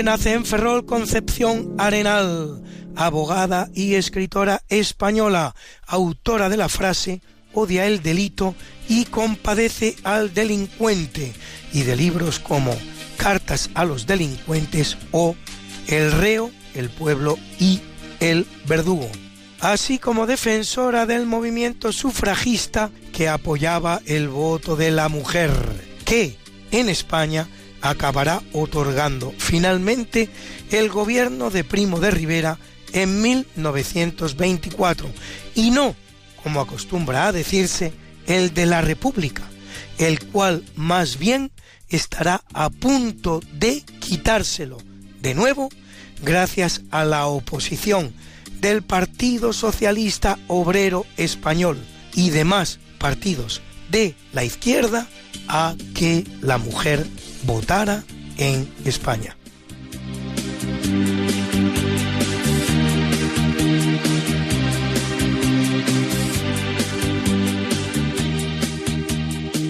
Y es un buen día para nacer si lo que se quiere es obtener un premio Nobel.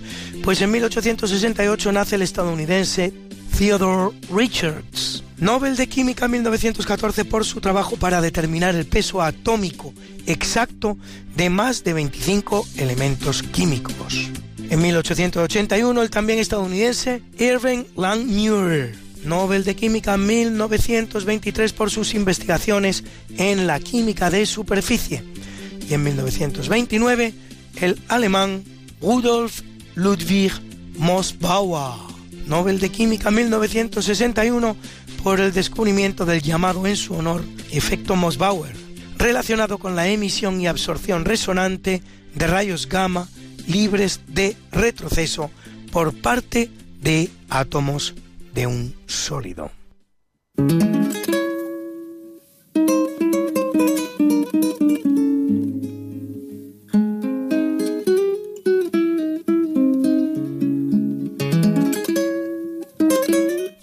1908 nace Atahualpa Yupanqui, cantautor argentino al que escuchamos cantar este bellísimo Los ejes de mi carreta.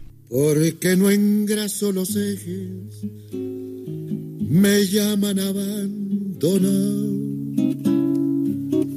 Porque no engraso los ejes, me llaman abandonado. Si a mí me gusta que suenen, pa' que los quiero engrasar. Si a mí me gusta que suenen, pa' que los quiero engrasar.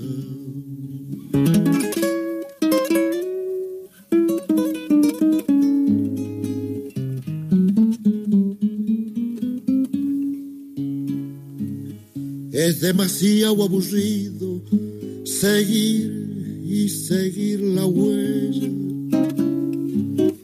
Es demasiado aburrido seguir y seguir la huella demasiado largo el camino sin nada que me entretenga.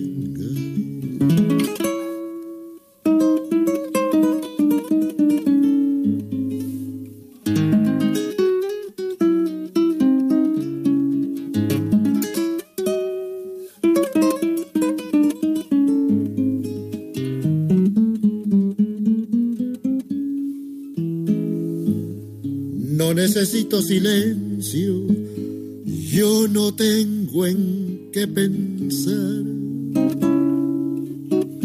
No necesito silencio, yo no tengo en qué pensar.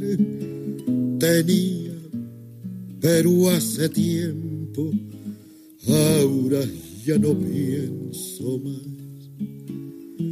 Tenía, pero hace tiempo, ahora ya no pienso más. Los ejes de mi carreta nunca los voy a engrasar.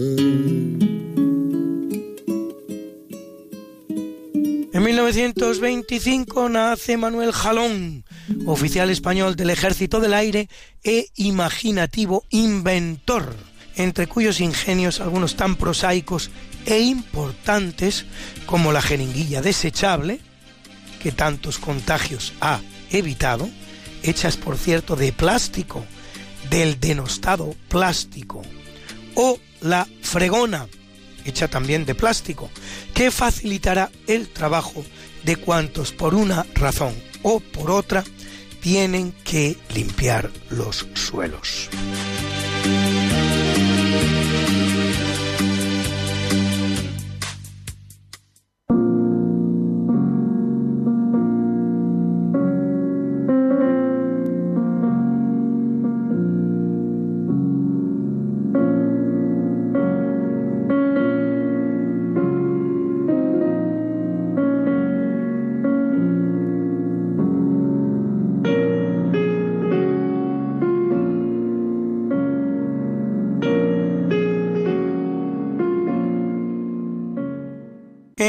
Capítulo del obituario, en 1606, ejecutado mediante el terrible sistema inglés del hanged, drawn and quartered, por el cual el reo se lo colgaba sin matarlo, se lo evisceraba y finalmente se lo descuartizaba, muere Guy Fawkes, principal protagonista del llamado Gunpowder Plot o complot de la pólvora, un intento de volar el Parlamento y de acabar con el rey Jaime I por su política de represión y persecución del catolicismo.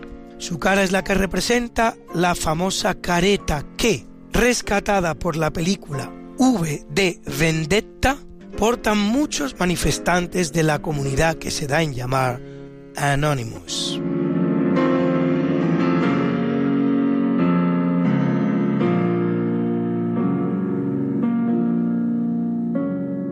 Y en 1615 el que muere es el italiano Claudio Acquaviva, jesuita que llegará a general de la orden, figura a la que algunos denominan el Papa Negro. De entre todos los generales, el que ha durado más tiempo en el cargo, nada menos que 34 años. El general de los jesuitas es elegido por mayoría del cuerpo de jesuitas electores después de cuatro días de oraciones en una sala absolutamente aislada del exterior. El cargo es vitalicio, pero cabe la renuncia, exactamente igual que en el papado. Y en 1736 muere Filippo Juvara, arquitecto italiano que trabaja en Turín donde entre otras obras deja el Palacio Madama, en Lisboa, donde construye el Palacio de Mafra, y sobre todo en España, donde proyecta los palacios reales de Madrid, La Granja y Aranjuez. Y en 1888, Giovanni Bosco, más conocido como Don Bosco, sacerdote italiano, fundador de los salesianos, con la manifiesta vocación de la enseñanza. Qué linda está la mañana en que vengo a saludarte. Venimos todos con gusto y placer a felicitarte. El día en que tú naciste, nacieron todas las flores en la pila del bautismo cantaron los ruiseñores. Ya viene amaneciendo, ya la luz del día nos dio. Levántate de mañana, mira que ya amaneció felicitamos hoy al japonés Kensaburo Oe, Nobel de Literatura 1994, autor de la obra Una cuestión personal sobre la discapacidad de su hijo. Cumple 85. Y a Emilio Muñoz Ruiz, bioquímico, investigador y académico español, presidente del Consejo Superior de Investigaciones Científicas, especializado en la relación de la ciencia con la sociedad, que cumple 83, y a nuestras guapas, hoy la actriz británica Minnie Driver, que cumple redondos 50, a quien no hemos visto mejor que en la película El fantasma de la ópera, cantando este divertido Prima Donna. Prima donna, first lady on the stage, your devotees are on their knees to implore you.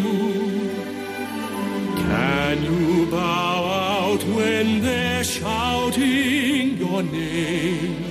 Think of how they all adore you. Prima donna, enchant us once again. Think of your muse and of the cues round the theatre. Can you deny? us the triumph in store. Sing, prima donna, Christine spoke of an angel.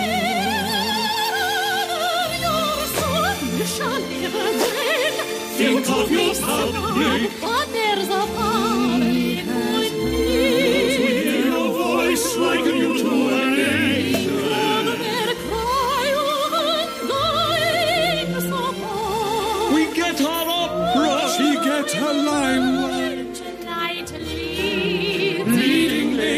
Oh.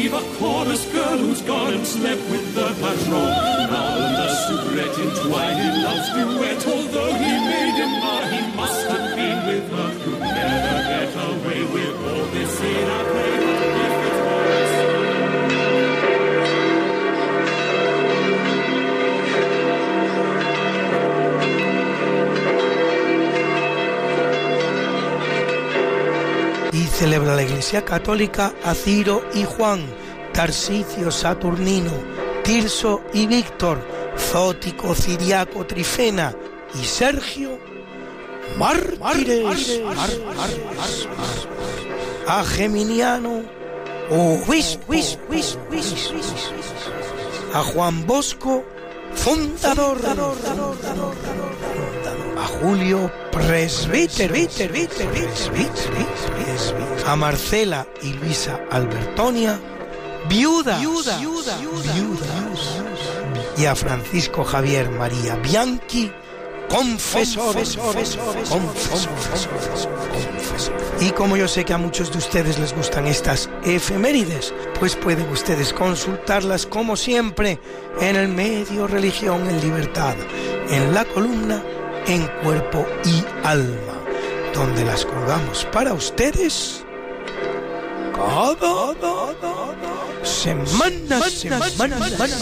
Got something that must be done, and it can only be done by one.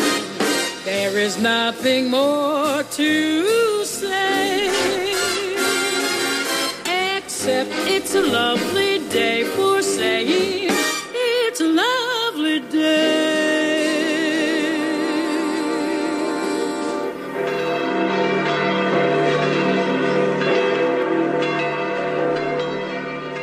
Leonardo Daimiel Pérez de Madrid presenta la sección Pensar y Sentir.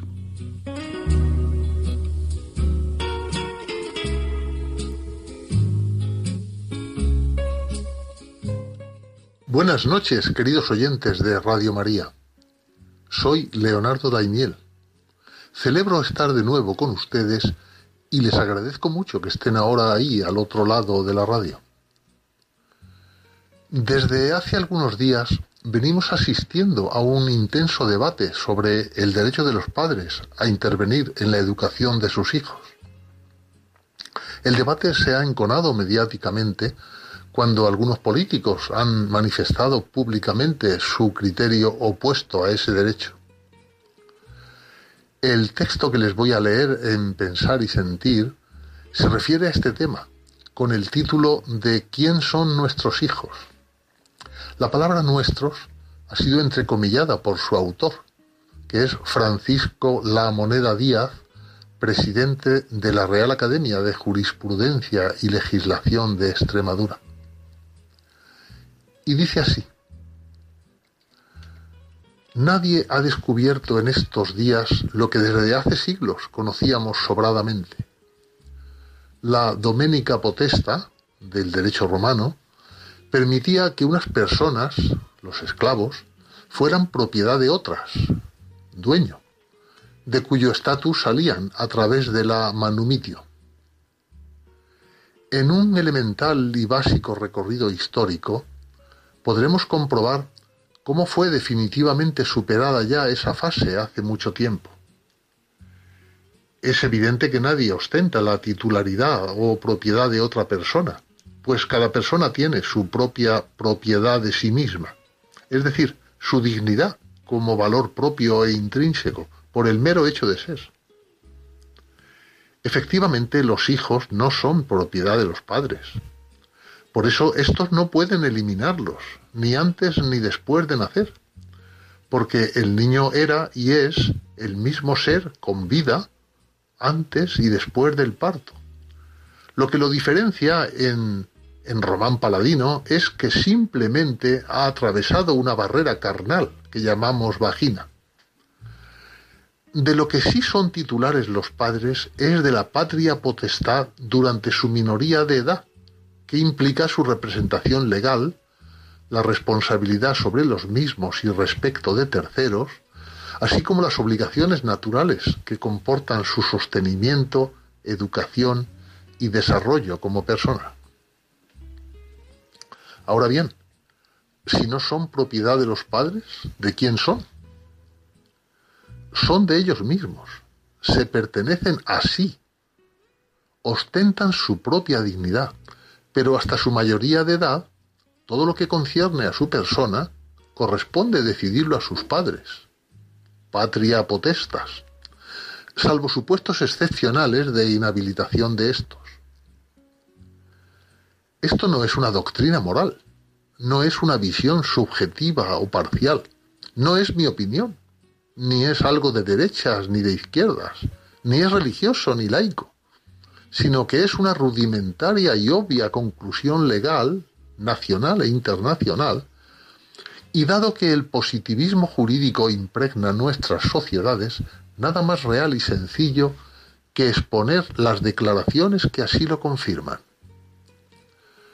Artículo 26 de la Declaración Universal de Derechos Humanos de la ONU de 1948 que dice Los padres tendrán derecho preferente a escoger el tipo de educación que habrá de darse a sus hijos.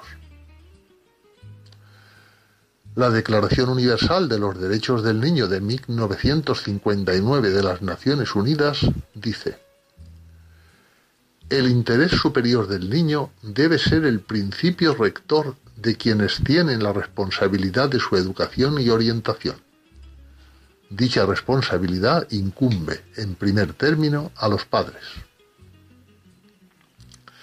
El artículo 2 del Protocolo 1 del Convenio Europeo de Derechos Humanos de 1952 de la Unión Europea dice a nadie se le puede negar el derecho a la educación y el Estado deberá respetar el derecho de los padres a que la enseñanza que reciben sus hijos se imparta conforme a sus convicciones filosóficas y religiosas. Por su parte, el artículo 18.4 del Pacto Internacional de Derechos Civiles y Políticos de Naciones Unidas de 1966 dice los estados partes en el presente pacto se comprometen a respetar la libertad de los padres para garantizar que los hijos reciban la educación religiosa y moral que esté de acuerdo con sus propias convicciones.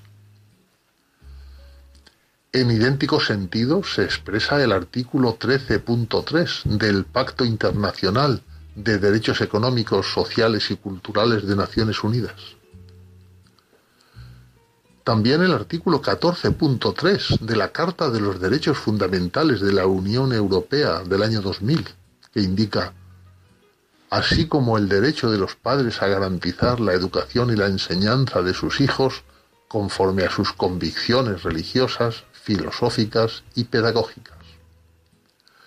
Esta carta, formalmente proclamada en Niza en diciembre del año 2000 por el Parlamento Europeo, el Consejo y la Comisión, se convirtió en jurídicamente vinculante en la Unión Europea, con la entrada en vigor del Tratado de Lisboa, que en su ley orgánica 1-2008 de 30 de julio recoge en iguales términos.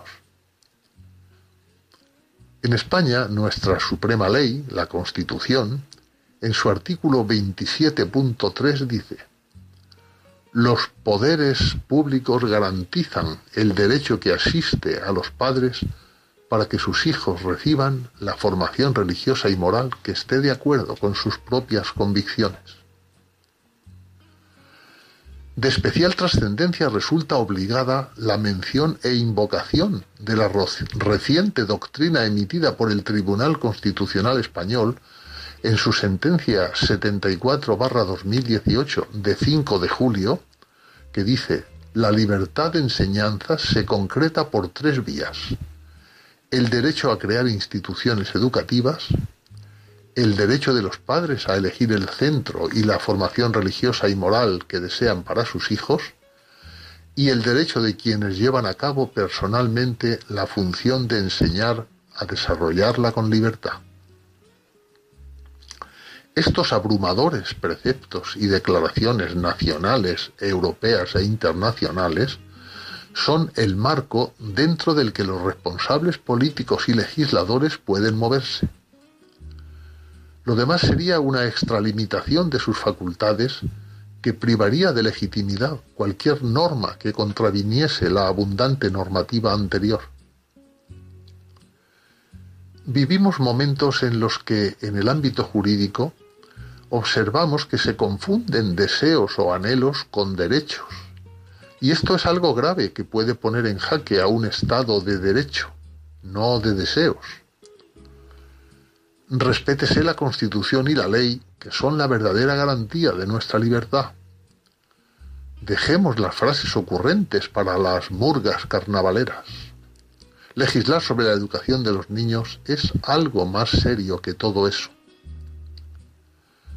Al Estado corresponde la formación de los alumnos en disciplinas científicas y humanísticas, ya sea matemáticas, lengua, química, así como en valores cívicos ajenos a cualquier ideología y que serán los constitucionalmente reconocidos de tolerancia, respeto, igualdad, solidaridad, etc., que harán de nuestros hijos buenos ciudadanos de acuerdo con la Constitución que entre todos nos hemos dado. Ahora bien, la formación ético-moral de la escuela corresponde por ley a los padres conforme a sus propias convicciones.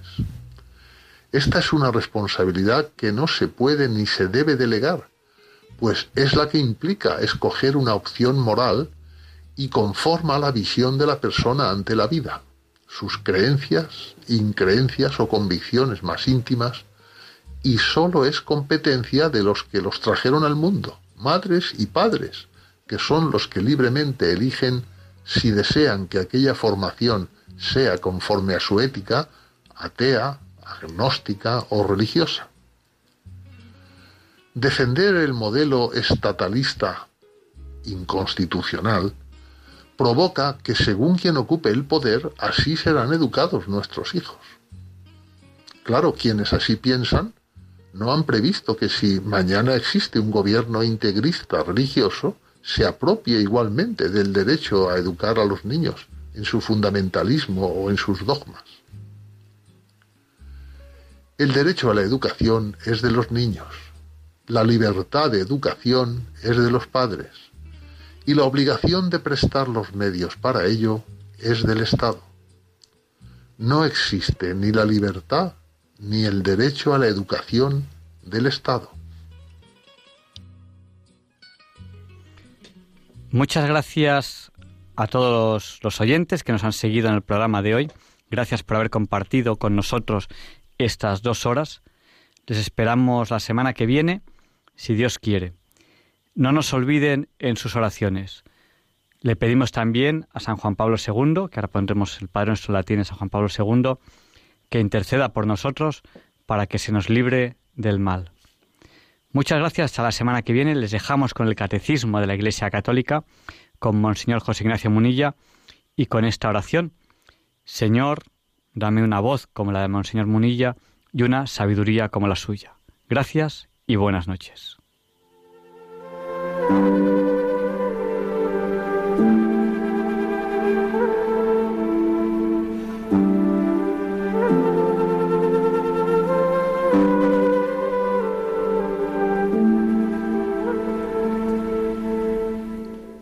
Y así concluye en Radio María el programa Diálogos con la Ciencia.